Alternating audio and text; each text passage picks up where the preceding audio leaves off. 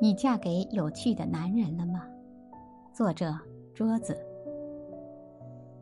我的父亲是一个木匠和泥匠，母亲想养鸡了，父亲就用木头给他做一个鸡笼，鸡的粪便和栖息处自动分离，闸门设计的非常巧妙，鸡可以自由出入，偷鸡贼却没有任何办法。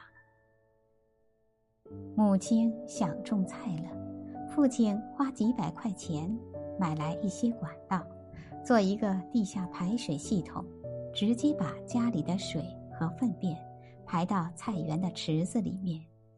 粪便和家庭用水被分别导入两个池子，母亲可以毫不费力的在菜园取水种菜。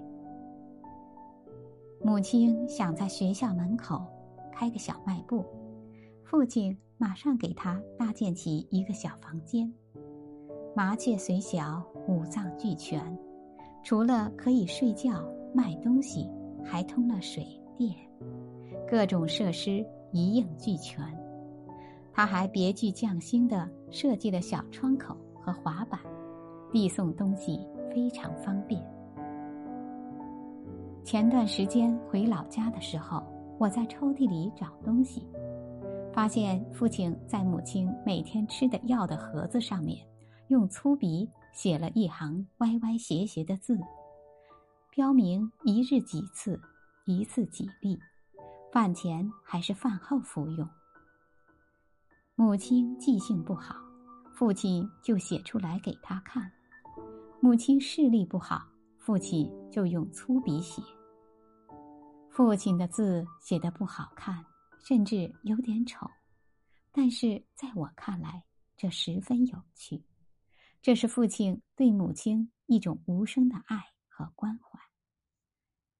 记得有一次，我问母亲为什么要嫁给父亲，母亲说那时候看到父亲做出的家具非常精致，觉得他应该是个有趣的人。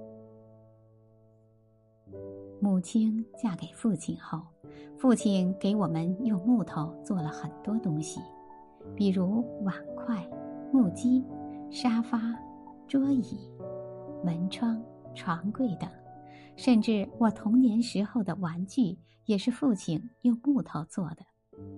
很多人小时候心中的英雄是一些高不可攀的名人，可是我小时候心中的英雄。就是我的父亲。